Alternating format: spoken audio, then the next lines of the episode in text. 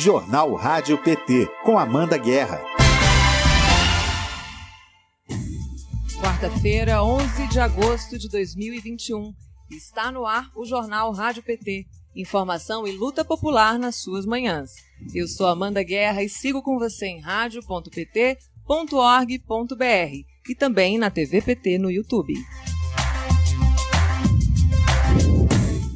A gente começa com as principais pautas do dia na Câmara e no Senado e como vão atuar as bancadas do PT.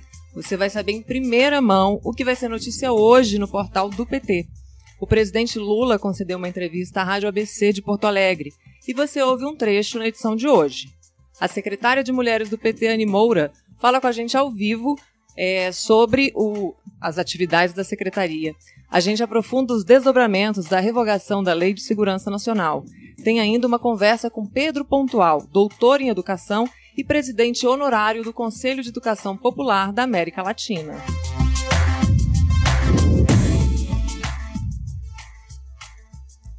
A Thais Ladeira, coordenadora de comunicação da liderança do PT no Senado, fala com a gente agora. Bom dia, Thaís. Por favor, nos atualize.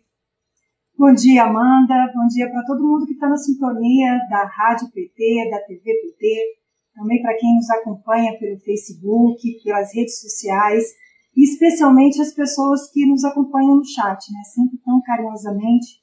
Já está todo mundo aí dando bom dia, começando a chegar, e certamente todo mundo na expectativa da, da CPI da Covid, né? De mais uma sessão da CPI da Covid.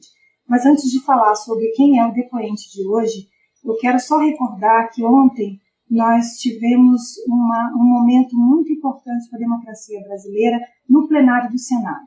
Daqui a pouco, como você já anunciou, Amanda, a Tânia Oliveira, assessora parlamentar do PT no Senado e também advogada, integrante da BJB, vai estar com você aqui no jornal para contar é, em mais, com mais detalhes como foi essa votação de ontem, mas eu já adianto que Horas depois de um deprimente e ameaçador passeio de tanques de guerra nas canais dos ministérios, o Congresso Nacional revogou a Lei de Segurança Nacional, o último daquilo que a gente chama de entulho autoritário, criada durante a ditadura militar para dar um caráter legal às perseguições políticas que aconteciam típicas de regimes autoritários. O senador Rogério Carvalho, do PT de Sergipe, ele foi o relator dessa proposta, que recebeu vários emendas, vários destaques, mas ele, enfim, ficou bastante feliz com o resultado e disse o seguinte: é uma decisão histórica, um dos mais importantes avanços democráticos dos últimos anos no país. Essa lei era incompatível com a Constituição Federal de 1988, na opinião do senador Rogério Carvalho além de revogar a Lei de Segurança Nacional, a iniciativa via projeto de lei 2108 de, desse ano de 2021 cria um capítulo no Código Penal para tipificar crimes contra o Estado Democrático de Direito. Só que, sim, no jeito PT de legislar, né, Amanda, essa foi uma lei que teve, uh, que, que recebeu muito debate, muita conversa, com a sociedade civil organizada, que se vê tantas vezes reprimida, silenciada, censurada por uma lei que era de 1967. Veja, nós tivemos ah, todo o movimento da Constituinte e, e, foi um momento, a Constituinte foi um momento de democratizar o Brasil e a gente carregava esse entulho lá dos tempos da ditadura. Então, realmente, Ontem foi um dia histórico, não só no Senado, como também na Câmara, mas daqui a pouquinho a Misiara conta porque nós tivemos essa vitória, essa grande vitória, e recentemente ah, nós tivemos um companheiro, Rodrigo Pilha, jornalista também, comunicador, que muita gente conhece, que foi censurado e que foi enquadrado na Lei de Segurança Nacional. Então, realmente, a gente amanhece com, com áreas de mais democracia nesse momento uh, da revogação da Lei de Segurança Nacional. Agora vamos falar sobre CPI, sei que está todo mundo querendo saber. Um breve resumo, os principais pontos do que, que foi uh, o depoimento do coronel da reserva Elcio Bruno de Almeida no dia de ontem. Ele usou o poder dado pelo habeas corpus que ele uh, recebeu do Supremo Tribunal Federal para esconder o rastro de suas ações durante o depoimento concedido é, ontem na CPI da Covid. mas as poucas respostas que ele deu aos parlamentares já foram suficientes para mostrar as contradições das suas ações e como elas foram motivadas pelo desejo de um ganho pessoal, enquanto milhares de pessoas morriam diariamente vítimas da Covid-19. Logo no início do, do, depoimento dele, ele não respondeu, ele falou que não responderia é, perguntas relacionadas à empresa da VAT, que é uma intermediária de vacinas, e a relação com o Ministério da Saúde. Mas o, o coronel, o Elcio, ele entrou na mira da CPI exatamente porque ele foi apontado como um facilitador do encontro entre representantes do Ministério da Saúde, principalmente o então secretário executivo, o coronel Elcio Franco, temos muitos coronéis nessa, nessa novela, né? E representantes da tal empresa atravessadora. Foi justamente por conta dessa, dessa negociação que surgiu a denúncia de pedido de propina de um dólar por vacina a AstraZeneca. Era a, vacina que estava ali na negociata entre representantes da DAVAT e representantes do Ministério da Saúde. Bom, o que temos para hoje, Amanda? A CPI da Covid retoma os depoimentos relacionados ao tratamento precoce e uso de medicamentos ineficazes contra a Covid-19. E vai ouvir Jailton Batista, que é representante da indústria farmacêutica Vital Medic. A empresa é fabricante de medicamentos do chamado kit Covid. Agora, Amanda, é bom lembrar que, apesar disso cada vez parecer mais distante por conta do aumento da vacinação, muita gente que ainda está usando kit Covid, tem muita gente que ainda acredita nessa fake news, que inclusive fake news financiada pelo Instituto que o coronel depoente, o coronel Elcio depoente de ontem, ele é presidente de um instituto que espalhou fake news a respeito das vacinas e depois se colocou como intermediário na compra de vacinas. Ou seja, são sempre interesses bastante escusos. Hoje a CPI volta a acompanhar o rastro do dinheiro que envolve a produção do kit Covid. Muita gente ganhou dinheiro. A gente sabe que os medicamentos que estavam nesse kit Covid desapareceram das prateleiras das farmácias e é isso que a CPI vai em busca na, no depoimento de hoje. Eu volto amanhã, Amanda. Amanhã é um dia é, que também é muito esperado na CPI, é, recebe o líder do governo, deputado federal. Nós vamos ter grandes emoções é, na CPI, na comissão de amanhã. Mas a gente volta a se falar. Eu desejo um ótimo dia, uma ótima quarta-feira para vocês. Um ótimo dia, Thaís. Muito obrigada. CPI prometendo aí fortes emoções. A gente transmite pela TV e pela Rádio PT. Continue com a gente depois do jornal. Agora, a coordenadora de comunicação da liderança do PT na Câmara dos Deputados, Miziara Oliveira, fala comigo. Bom dia, Miziara. Vamos aos destaques da pauta do dia. Estamos aí com uma, algo para comemorar, né? depois da votação de ontem, tarde da noite. Conta pra gente como é que foi. Bom dia, Amanda. Bom dia a todos e todas que nos acompanham pela Rádio PT, pela TV PT, todos que nos acompanham pelas redes sociais também, dessa grande rede colaborativa do PT. Uh, ontem nós tivemos uma vitória muito importante. Né? Ontem foi a voto a PEC 135 de 2019, que tratava do voto impresso.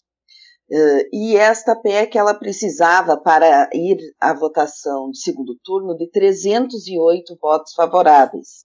E nós tivemos uma votação de 229 votos contra 218.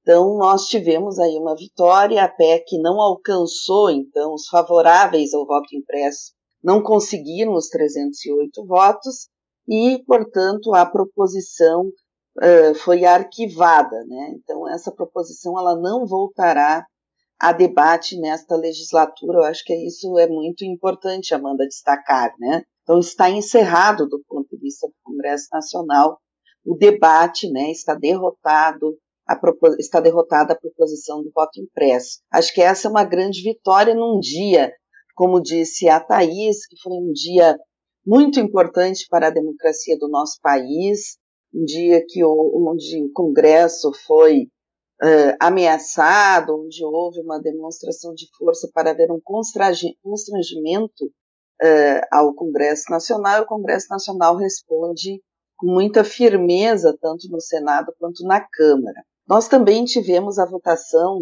ontem de uma subemenda uh, global, a MPV 1045, que trata das medidas trabalhistas para uh, o enfrentamento da pandemia. Então, hoje nós teremos a votação de mérito e a votação dos destaques dessa MPV 1045. O nosso coordenador do tema né, é o deputado Helder Salomão, que cuidou dos destaques, orienta o PT nesta votação, e o PT votou contra né, a, o, conjunto, né, votar, deve votar contra aí, eh, no mérito à medida e deve eh, batalhar aí para destaques que possam garantir a manutenção dos direitos nesse período aí a partir dessa MPV. Agora às 10 horas nós também teremos uma comissão geral que debaterá os desafios da agricultura familiar do país. Nessa comissão geral, nós devemos estar representados pelo líder, Elvino Bongás, e pelo nosso deputado Pedro Kizai, do PT de Santa Catarina. E o que, é importante também ainda destacar, uh, uh, Amanda? Hoje nós temos uma pauta bastante extensa. Nós temos previstas hoje duas sessões deliberativas, uma que deve iniciar às 13h55 da tarde, a outra na sequência da primeira. Então, está previsto hoje para a Câmara duas sessões deliberativas, com um conjunto né, de proposições, uma pauta muito extensa, entre elas, né, uma MPV também, a 1042, que trata né, sobre a gestão de cargos de comissão no Poder Executivo Federal, e também uh, temos aí alguns PDLs, alguns PLs, né, uh, que envolvem desde o programa Mais Médicos, a revalidação, até isenções no imposto de renda e dispensa de carência previdenciária para pessoas acometidas por sequelas de Covid-19. Este é o PL 1100 de 2021. Então é bastante extensa a pauta de hoje, Seguimos né, com a pauta política também no Congresso, porque ontem também as lideranças da oposição organizaram pela manhã eh, um ato muito importante em defesa da democracia, eh, ressaltando a importância das instituições né, e, e do Congresso Nacional. Então, hoje nós também temos como plano de fundo esse debate aí da defesa da democracia e ficamos na expectativa aí para ah, o dia de amanhã, que está previsto aí o retorno né, do debate sobre o Distritão, ou seja, a PEC 125. Era isso, Amanda. Bom dia a todos e todas. Muito obrigada, Miziaro. Espero você amanhã de novo. Bom dia.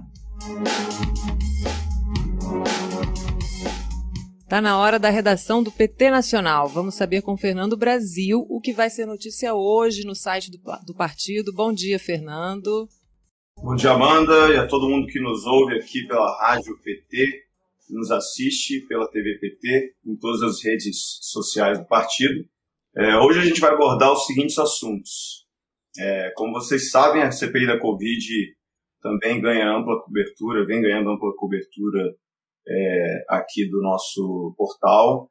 É, os senadores ou, ouvem hoje o Jailton Batista, que é representante da farmacêutica Vitamedic, como adiantou a Thaís, uma empresa que vende medicamento ivermectina. Essa empresa é uma das companhias que lucrou, lucraram mi, milhões de reais durante a pandemia, graças à promoção dessas drogas é, sem eficácia, principalmente que compõem o, o kit COVID. Então, promete ser uma sessão bastante animada. É, o curioso é que a imprensa vem noticiando aí, ontem a Folha de São Paulo deu uma matéria dizendo que é, não se sabe se é por conta do avanço das, das, vacinações, mas as vendas desse medicamento começaram a cair pelo país. É, uma queda progressiva aí a partir de abril. Então, a gente vai acompanhar hoje aí essa transmissão da CPI da Covid, desse depoimento aí do, Batista.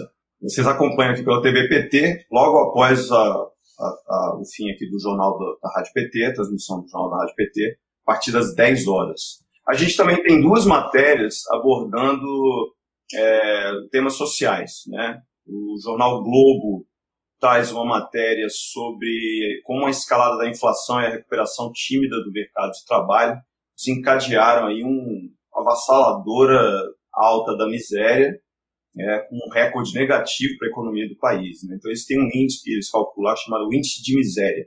Segundo o jornal, o desemprego levou o índice de miséria a patamares inéditos. Esse indicador considera o efeito da paralisia do mercado de trabalho num ambiente de alta de preço, quer dizer, uma combinação é, explosiva. Né? É, o Brasil, é uma, é uma pena porque o Brasil, que havia abandonado o mapa da fome das Nações Unidas em 2014, durante o governo da presidenta Dilma, voltou a passos largos a partir do desmonte do Estado, promovido primeiro por Michel Temer e aprofundado com muita propriedade por Bolsonaro.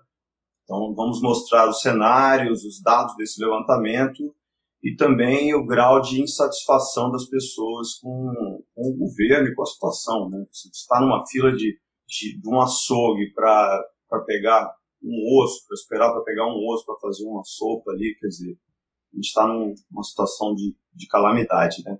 Ainda dentro desse assunto social, a gente está vendo uma série de matérias aí para mostrar que o Auxílio Brasil do Bolsonaro não passa de uma fake news é, promovida por ele, essa nova matéria é, vai abordar uma, um pouco mais disso aí. A gente tem reunido dados da ex-ministra Tereza Campelo para estar tá subsidiando aí o nosso material, né?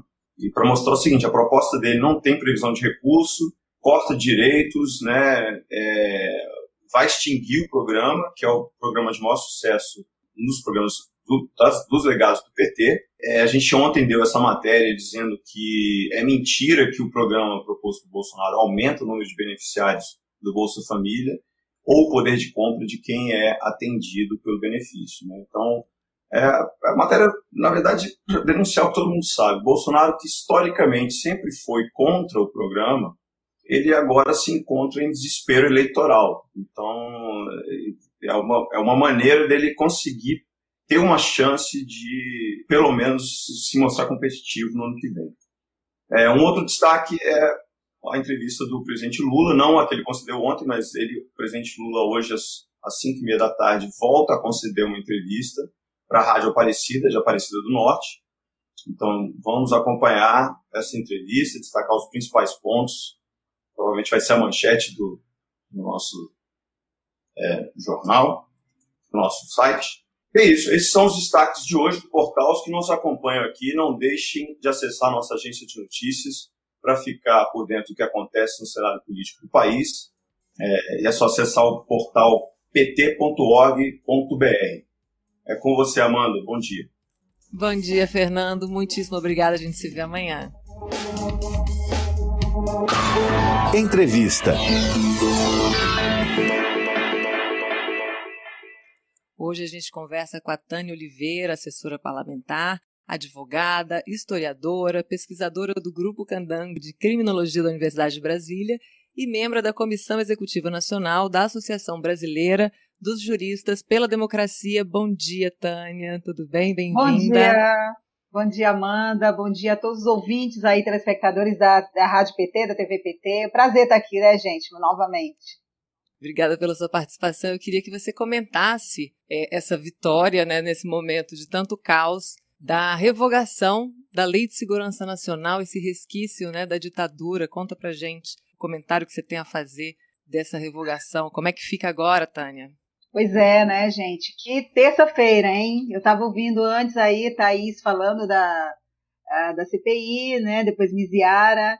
E o Fernando, imagina, foi uma terça-feira intensa, terça intensa. Acho que, inclusive, por ter sido uma terça muito intensa também na Câmara dos Deputados com a PEC do voto impresso, acho que o que aconteceu no Senado passou parecendo menos relevante, pelo menos em termos de divulgação.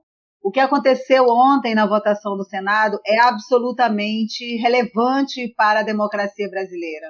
Ah, ontem, o Congresso Nacional concluiu com a votação do Senado a revogação da Lei de Segurança Nacional, que é uma lei é considerado um dos últimos entulhos da ditadura militar, é, com a última versão no ano de 83.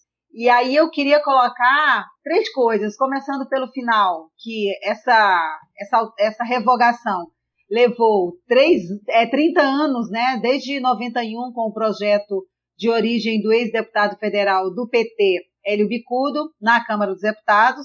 Em 91, então foram 30 anos até a aprovação na Câmara dos Deputados, que aconteceu em maio de 2021, e agora em agosto de, de 2021, no Senado, remetendo para a sanção aí do presidente da República. Em primeiro lugar, é importante destacar o papel do relator, senador Rogério Carvalho, do PT de Sergipe, na construção de, desse texto que foi aprovado ontem, que não altera é, em conteúdo o texto que já veio da Câmara dos Deputados, em primeiro lugar, reconhecendo o grande trabalho de discussão que foi feito na Câmara dos Deputados e entendendo que o momento histórico não é de devolução para a Câmara dos Deputados, mas de acelerar é, esse, é, a aprovação dessa nova lei, que não é uma nova lei de segurança nacional, como infelizmente saiu até em alguns lugares aí na imprensa. É uma lei que representa a defesa do Estado democrático de direito. Não existe um só resquício nesta lei do que foi a Lei de Segurança Nacional, construída naquele tempo para perseguir e criminalizar movimentos sociais. Essa lei, ao contrário, cria novos tipos penais em defesa das instituições e, na, e em defesa da garantia da livre manifestação é, da sociedade civil. Então, o senador Rogério Carvalho realizou várias reuniões com entidades da sociedade civil envolvidas com o tema, que já haviam participado dessa discussão também na Câmara dos Deputados, com grupos de advogados ligados a diversas posições políticas, inclusive, além de audiência pública no plenário do Senado.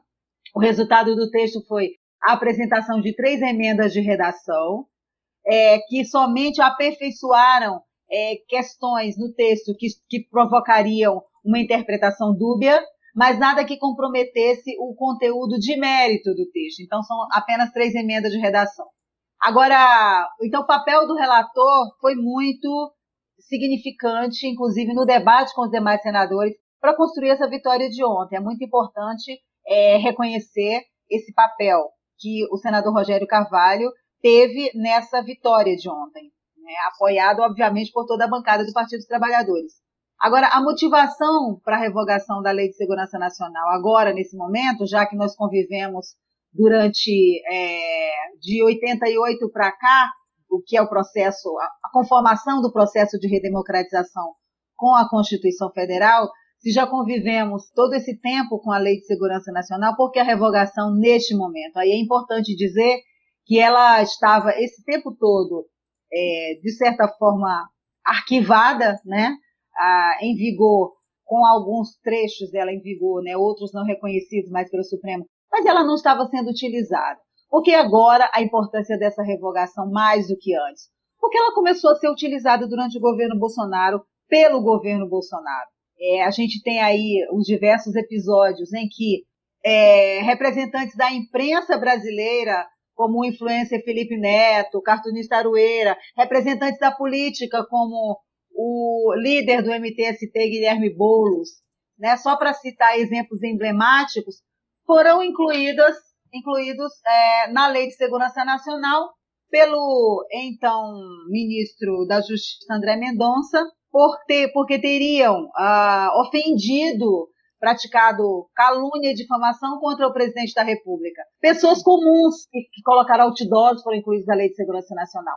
Então essa revogação ela vem agora em resposta a uma utilização dentro da democracia brasileira pelo atual governo da Lei de Segurança Nacional. Então, o que aconteceu ontem foi um evento muito importante para a democracia, volto a dizer, com a revogação da Lei de Segurança Nacional e a aprovação de uma lei em defesa do Estado Democrático de Direito. Aproveitando aqui, Tânia, para ler o comentário da Eliane é, Nunes Goulart, ela dá parabéns para todos os envolvidos nessa luta pela democracia no dia de ontem. Se eles tinham alguma dúvida de que somos fortes, foi ladeira abaixo, fora Bolsonaro. Aproveitando aqui para ler esse comentário, que tem tudo a ver. A gente passou por ontem esse constrangimento nessa tentativa de intimidação ao Congresso Nacional e foi uma bela resposta, a gente tem que comemorar sim.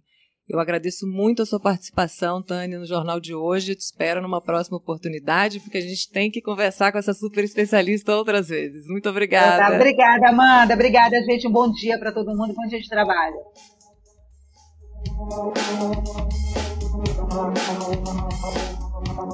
Está na hora do PT Informa com a repórter Thaisa Vitória. PT informa. Jair Bolsonaro tenta convencer o país de que se preocupa com a população mais pobre e que está criando um programa melhor que o Bolsa Família ao propor o programa Auxílio Brasil. O presidente da República enviou a medida provisória ao Congresso nesta segunda-feira, 9 de agosto. Essa é mais uma fake news do atual presidente que precisa ser explicada à população. A proposta de Bolsonaro é falha, ameaça a rede de proteção social do país e pode acabar com Bolsa Família e não deixar nada em seu lugar. Bolsonaro está contando três grandes mentiras com seu Auxílio Brasil. A primeira mentira é que o Auxílio Brasil aumenta o número de pessoas que recebem proteção social. Esse novo programa acaba tanto com Bolsa Família quanto com auxílio emergencial, crucial no momento de crise profunda que o país enfrenta. Na verdade, 22 milhões de brasileiros e brasileiras serão abandonados. A segunda mentira é que o Auxílio Brasil terá mais beneficiários que o Bolsa Família. A economista e ex-ministra do Desenvolvimento Social, Tereza Campelo, afirma que este programa desorganiza a proteção social no Brasil. A proposta apresentada, a medida provisória autoritária e obscura que foi apresentada pelo Bolsonaro, ela não deixa claro o que vai acontecer. Então é um risco gigantesco para quase 100 milhões de brasileiros que hoje são beneficiários de políticas públicas como Bolsa Família. Então, quantos vão ser beneficiados? Ninguém sabe. O governo está falando em 17 milhões e dando isso como fosse, como se fosse um aumento, né, do número de beneficiários. Não é. Hoje 39 milhões nós temos 39 milhões de beneficiários no auxílio emergencial. Vai cair de 39 milhões para 16 ou 17 milhões. Ou seja, 22 milhões de pessoas estão sendo excluídas. A terceira mentira é que o Auxílio Brasil vai pagar mais que o Bolsa Família. De novo, Bolsonaro tenta maquiar a incompetência e desumanidade de seu governo. A equipe econômica do governo tem dito que o benefício do Auxílio Brasil ficará na casa dos 300 reais. Teresa Campelo afirma que é importante que toda a nossa militância esteja atenta ao Auxílio Brasil. Vamos ouvir.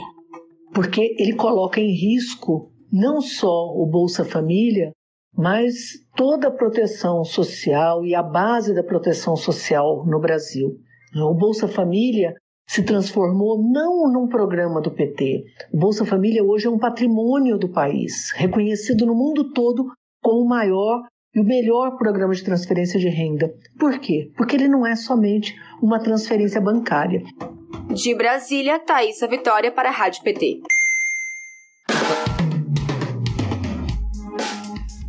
Vamos ler aqui mais algumas, alguns comentários, né, dos nossos ouvintes e espectadores. Bom dia, sou José Alfredo Carvalho, ex-vereador e atual secretário de comunicação do PT de Ribeirão Preto. Bom dia, José Alfredo. O Manso Pinheiro diz: ontem quem ganhou foi a democracia. É verdade, Manso, é isso aí. Mais um aqui do Josi Negreiros. É, mais vencemos. Venceu a democracia. O ato insano do Bozo com tanques nas ruas foi um gol contra ele mesmo. Isso é verdade. Vamos comemorar, que a gente merece. o presidente Lula deu uma entrevista ontem para a rádio ABC de Porto Alegre. Vamos acompanhar agora um trecho dessa entrevista. Lula pelo Brasil.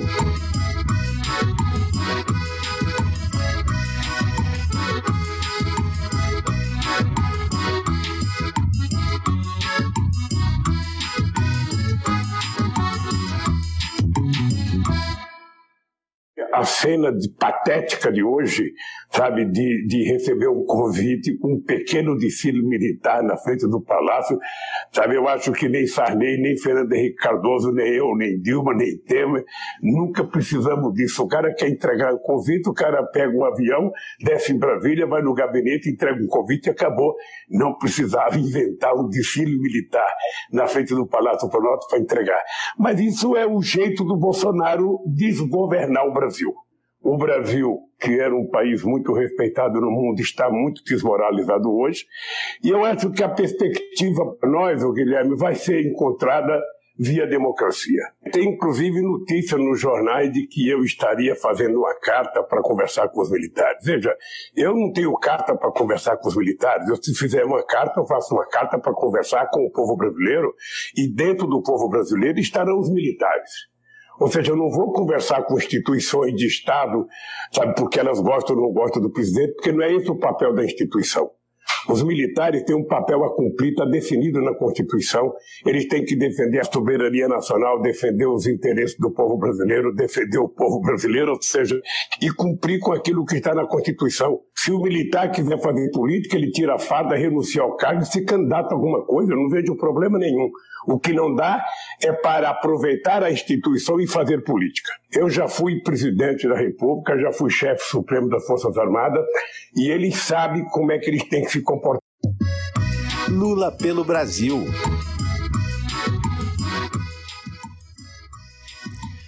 Todos os dias nós vamos mostrar aqui no jornal Rádio PT os compromissos do presidente Lula pelo país e as entrevistas que ele tem participado. Hoje, às 5 e meia, pela Rádio Aparecida, ele dá uma nova entrevista e nós vamos retransmitir aqui na Rádio PT também. A íntegra dessa entrevista que você acabou de escutar, desse trecho, você confere em formato podcast no site radio.pt.org.br e na TV PT no YouTube.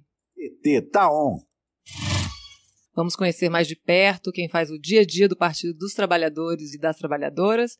Vem aí o PT Tá On com a nossa convidada de hoje, que é a secretária nacional de Mulheres do PT, Anne Moura. Bom dia, Anne. Seja muito bem-vinda ao nosso jornal. Bom dia, bom dia a todo que está nos acompanhando. Anne, eu queria começar é, sobre né, o, o, essa forma que o PT tem de conduzir né, sua política interna. São 19 secretarias e 8 setoriais. Eu queria que você explicasse como é que funciona a Secretaria Nacional de Mulheres e quais são as principais atividades da pasta.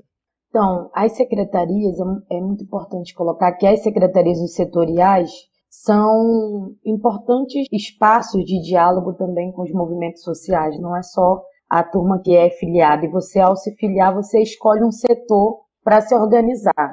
E nós, nas mulheres do PT, nós somos uma das secretarias mais atuantes que tem em todo o país, é, agora a gente está véspera dos encontros, inclusive, está numa mobilização muito grande. E a Secretaria Estadual tem a parte nacional, que é formado por um coletivo nacional, e as secretarias estaduais, que é formado pelos coletivos estaduais. E a gente está agora na construção das secretarias municipais. E essas secretarias compõem a executiva estadual no estado e nacional compõem a executiva nacional do PT. Anne, nos governos do PT né, se destacam a criação e fortalecimento né, da Secretaria de Políticas para as Mulheres. A Lei Maria da Penha, né, que completou é, 15 anos este ano, a Lei do Feminicídio, a implementação da Central de Atendimento à Mulher no DISC 180, é, além disso, a realização das Conferências Nacionais de Políticas para as Mulheres e os programas de autonomia econômica para as mulheres. Queria que você comentasse todas essas conquistas e essa atuação porque elas partem desse diálogo né, com, com a sociedade e depois elas viram leis, depois elas viram políticas públicas. Nossa, nossos governos têm um marco nas políticas públicas para as mulheres, assim, nunca antes na história desse país, como diz o presidente Lula, a gente conseguiu ter políticas efetivas assim para as mulheres e depois de muito tempo a gente conseguiu fazer isso de forma consultiva. A gente fez quatro conferências de políticas públicas para as mulheres e construímos três planos nacionais de políticas públicas. E a secretaria com status de ministério. Então, verdadeiramente foi colocado a importância da, de organizar a política pública para as mulheres. Depois, além das, das leis que foram aprovadas, a lei do feminicídio, a lei Maria da Penha, que inclusive completa ano agora, tem a importância também é, de programas sociais que têm as mulheres como principal protagonista, como Bolsa Família, que parece para a maioria das pessoas, mas só quem já passou fome, dificuldade para colocar comida na mesa sabe a importância do Bolsa Família. Ele atinge quase que majoritariamente mulheres, isso dando para elas uma certa autonomia, inclusive para abrir mão de alguns relacionamentos abusivos, para conseguir ter uma autonomia é, e garantir, eu diria, até uma condição mínima de sobrevivência. E o Minha Casa Minha Vida, que colocou na, no nome das mulheres a casa isso também é, dando uma oportunidade para as mulheres, para quem já morou de aluguel, sabe o que é passar dificuldade, não tinha sua casa própria, ter uma casa no seu nome é motivo de muito de dignidade, né? Eu lembro sempre do que o presidente Lula eu estava ouvindo há pouco o jornal aí, o Lula pelo Brasil, e o Lula significa exatamente isso, esperança, porque é, imagina você pensar é, nas pessoas, é, as coisas básicas, que é a dignidade de você ter o que comer, um trabalho e você ter onde morar. Não é muita coisa, isso não é. Isso deveria ser assim, um direito universal, você tem que ter de princípio isso para poder conseguir viver uma vida com dignidade para as mulheres, que muitas vezes nesse país é a maioria que são chefes de família, a maioria que continuam sofrendo violência, a maioria que precisa tomar a decisão de colocar comida todo dia na mesa, a maioria que às vezes é arrimo da, da família, que cuida de todo mundo. Então, ter programas que tenham centralidade com as mulheres é fundamental. E os nossos governos têm um marco nessa história. Verdade, Anne. E como a gente costuma dizer, né, que com direitos adquiridos a gente não pode descansar, vem aí esse mais essa tentativa de retrocesso que é a reforma política. Eu queria que você comentasse essa ameaça à presença feminina é, na política com essa reforma. Então, a gente demora, né? É, é uma dificuldade grande na história é de séculos para mulheres ocuparem a política de um lugar que não é feito para elas. A gente tem uma dificuldade muito grande e ao longo dos anos a gente vem conquistando direitos que são fundamentais para mudar essa correlação de representatividade das mulheres eh, no parlamento. Nós somos a maioria da população, a maioria do eleitorado, mas não somos a maioria no parlamento. E aí, aos poucos, o nosso partido é vanguarda nisso, a gente foi conquistando alguns direitos, como os 30% é, da participação das mulheres. O PT é, começou a ter 30% da direção antes de ter 30%, inclusive, é, na disputa eleitoral. E agora, mais recentemente, o, os 30% do fundo eleitoral voltado para as mulheres e também a cota racial, porque nós somos muitas, mas nós somos diversas. Então, é muito importante ter esse recorte. E agora a reforma política, ela é uma reforma que é, que é uma reforma que exclui as mulheres, que tenta tirar aquilo que a gente conquistou. É uma reforma também racista, porque não fala nada sobre a questão racial. Então, tudo aquilo que a gente conquistou, a gente está é, prestes a perder. A gente fez uma mobilização nas últimas semanas em Brasília, é, no Fórum de Mulheres de Distância de Partido Político, da qual eu faço parte na coordenação, que tem vários partidos ali, mulheres de outros partidos que também são contra essa reforma de retrocessos. Lembrando que eles tentaram colocar para gente que a gente é, conseguindo a reserva de cadeiras, nós teríamos que abrir mão dos 30% obrigatório. Veja bem, se não fosse obrigatório para os partidos cumprirem 30% de colocarem mulheres na chapa, dificilmente nós teríamos mulheres candidatas. A história diz isso, que as mulheres nunca foram essa prioridade. E isso é em todo lugar. Por isso que para nós direito conquistado não pode ser retirado. Nós queremos os 30% obrigatório, os 30% do recurso, rádio, TV, tudo que a gente tem direito e mais a reserva de cadeia. Não pode ser uma coisa de outra, porque é assim que eles vão avançando é, na retirada daquilo que a gente já conquistou. Verdade, Anne, agradeço muito a sua participação no jornal. Espero você umas, outra, em outras oportunidades aqui, porque a gente tem muito assunto para conversar. Muito obrigada, bom dia.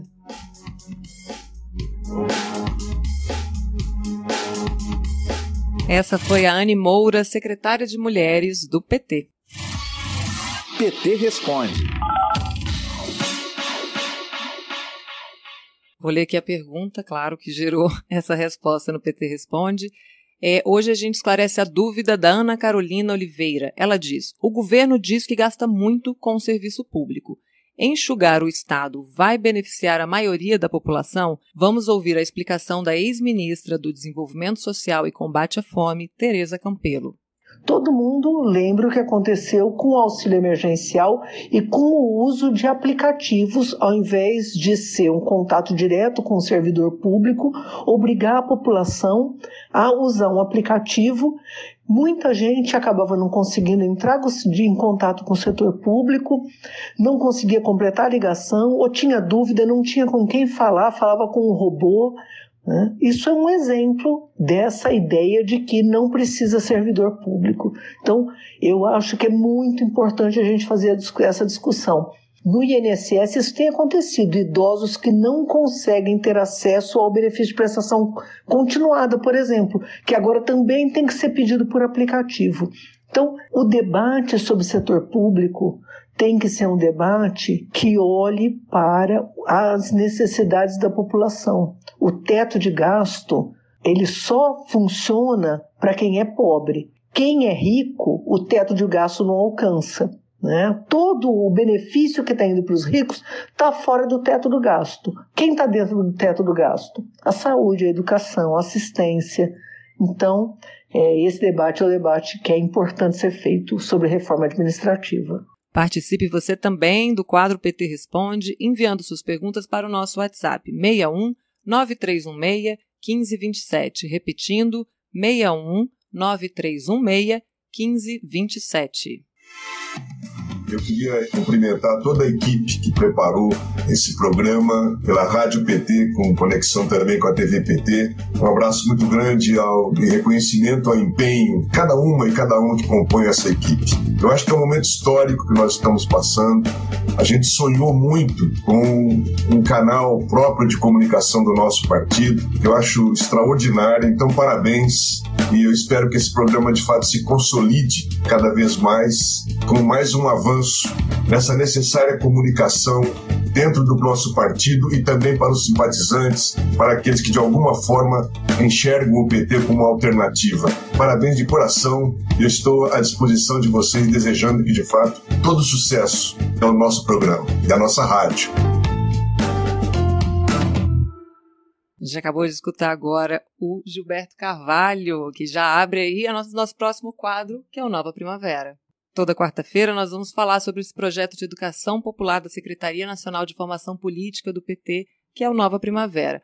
O projeto prevê jornada de formação para educadores e educadoras militantes, a Conferência Nacional de Formação e Educação Política e também a organização de núcleos de vivência, estudo e lutas em todo o país. Hoje a gente recebe o Pedro Pontual, que é doutor em Educação pela PUC São Paulo, professor visitante da Unirio e presidente honorário do Conselho de Educação Popular da América Latina. Bom dia, Pedro. Seja muito bem-vindo ao Jornal Rádio PT. Bom dia, Amanda. Bom dia, os ouvintes do Rádio Jornal.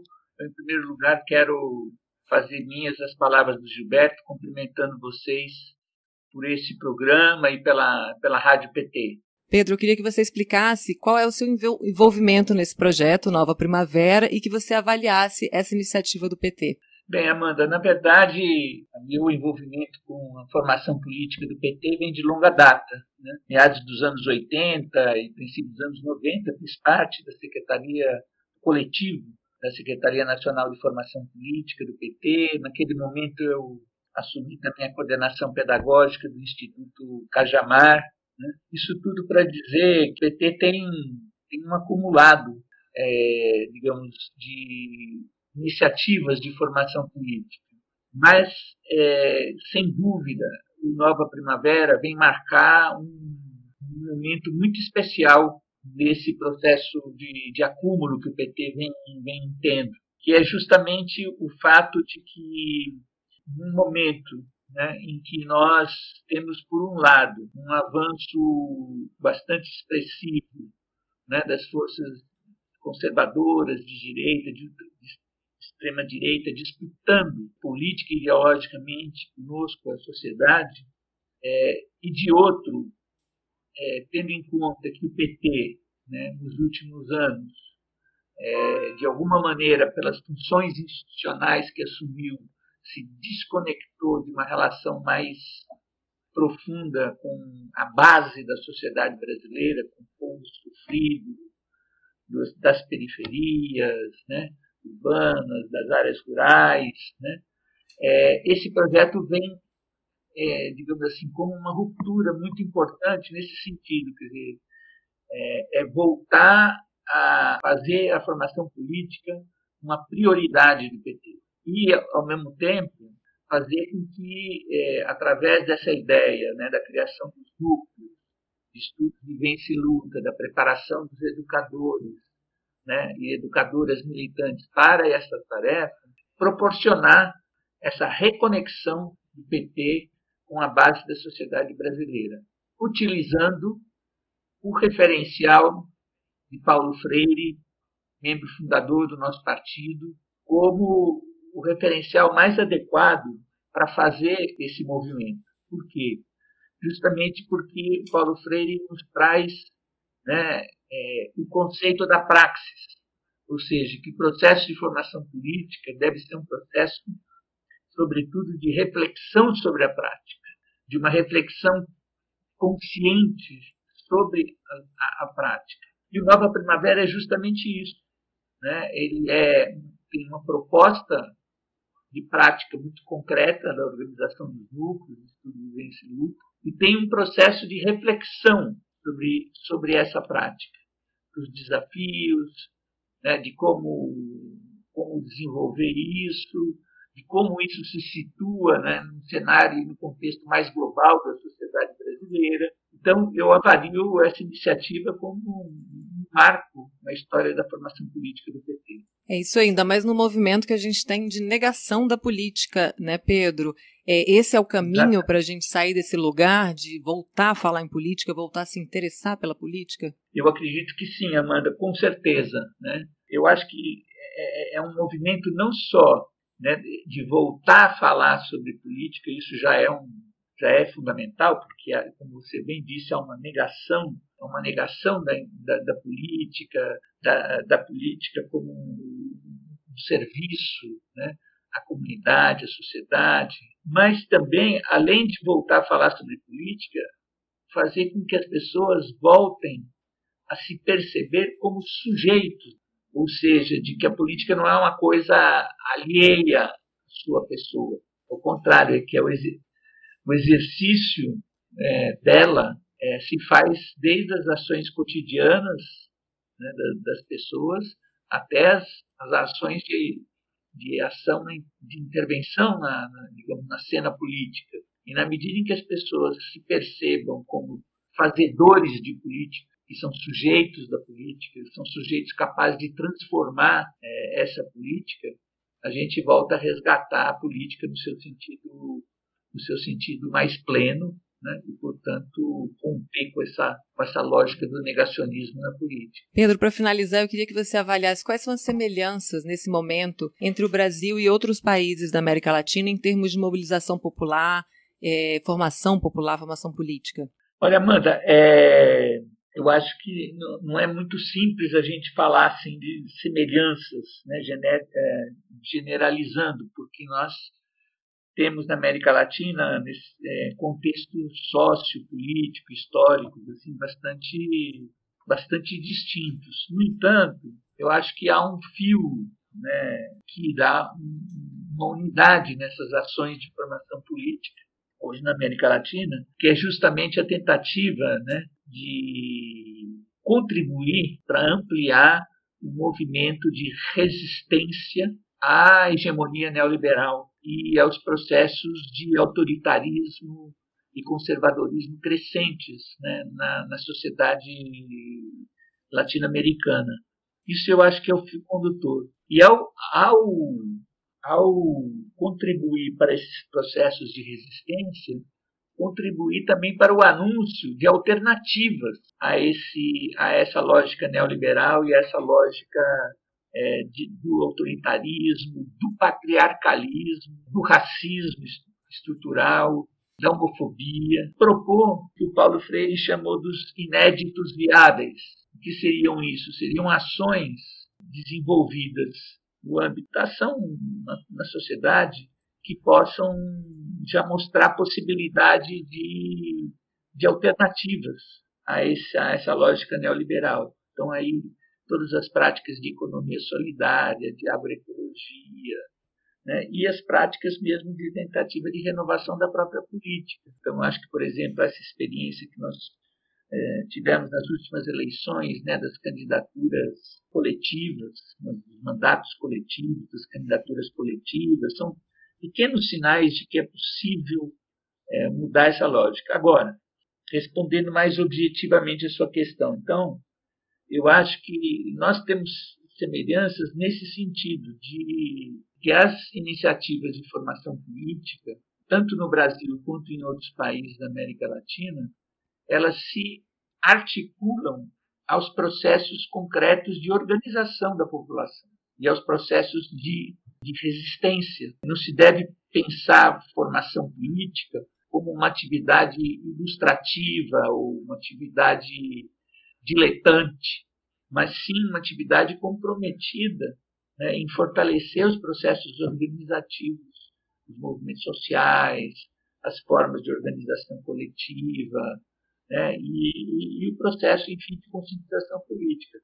Eu acho que nesse aspecto existem muitas semelhanças entre as diversas iniciativas de formação política, embora, como os contextos históricos dos países são muito distintos, elas têm formas de se realizar também que são bastante distintas. Tá certo, Pedro. agradeço muito a sua participação na estreia do Nova Primavera e até uma próxima. Bom dia. Obrigado por E o Brasil inteiro com a gente aqui no chat. A gente tem os comentários. Bom dia a todos e todas desde Natal, Rio Grande do Norte. Bom dia, Alan Patrick. A Tainá Laeta. Bom dia, Compas. Ela fala do Rio de Janeiro. O Sebastião Guimarães, bom dia de São Luís, no Maranhão. Que coisa boa. Rádio é, é, Proletário, desculpa. Bom dia, Compas. Não perco nenhum jornal Rádio PT mais. A equipe está de parabéns. Vida longa era o que faltava. Muito obrigada. A gente agradece. É, hoje, o que, que a gente tem para hoje ainda, gente? A CPI da Covid retoma os depoimentos relacionados ao tratamento precoce, o uso de medicamentos ineficazes contra a Covid-19 e vai ouvir o Jailton Batista, representante da indústria farmacêutica Vitalmedic. A empresa é fabricante de medicamentos do kit Covid. Acompanhe a sessão aqui na Rádio PT e na TV PT no YouTube, tá? A gente volta amanhã às nove da manhã. Até lá!